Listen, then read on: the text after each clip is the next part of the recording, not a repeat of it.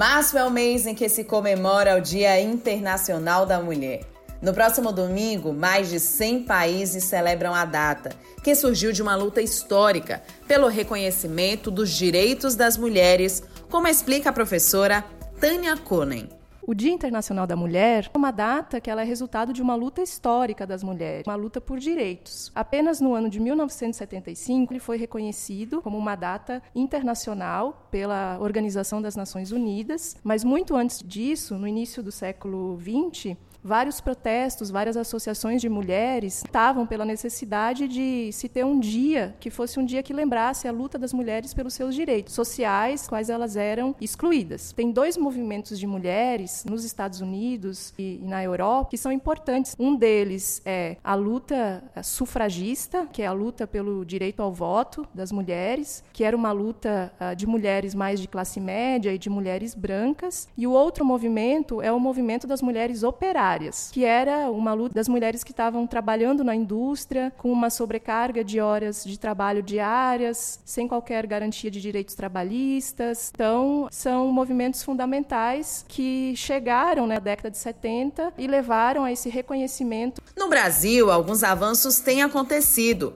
Para a professora Luziane de Jesus, o direito ao voto, ao estudo e ao trabalho são conquistas importantes. Dentro desses direitos, a gente tem cada vez mais obtido mais conquistas nessas esferas. Dentro do trabalho, a gente tem as conquistas da licença maternidade, conhecimento do direito da mulher enquanto gestante. Uma outra conquista muito importante é a própria mudança da formatação do que é ser mulher. Então, hoje, a nossa sociedade já consegue enxergar que não existe um único padrão de mulher, existem mulheres. Isso são conquistas dos movimentos feministas e tem cada vez mais feito com que a sociedade reconheça que nós mulheres somos iguais aos homens quando se trata de acesso aos direitos. No entanto, apesar dessas conquistas, o machismo ainda prevalece e torna maiores os desafios enfrentados pelas mulheres. Faltam, dentre outras coisas, representatividade na política, igualdade de oportunidades e de remuneração no trabalho.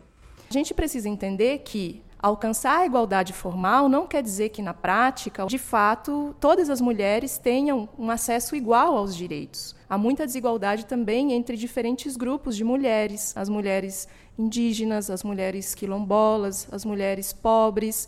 Então, ainda é necessário uma luta por mais inclusão nos benefícios sociais, é necessário uma luta política de maior representação se nós pegamos, por exemplo, a questão das mulheres na política, elas ainda são uma minoria, mesmo que você já tenha uma lei dizendo que é necessário ter um percentual de mulheres, ainda é difícil manter esse percentual. E quando a gente compara também diferentes países, nós temos situações muito diferentes de um país para outro. Então, você tem países onde as mulheres têm mais direitos, né, têm uma maior liberdade, enquanto que você tem outros onde elas ainda sofrem mais com a submissão a homens e permanecem mais em posições de subalternidade. Mas o que mais assusta mesmo é a violência. A cada sete horas, uma mulher morta no país pelo simples fato de ser mulher.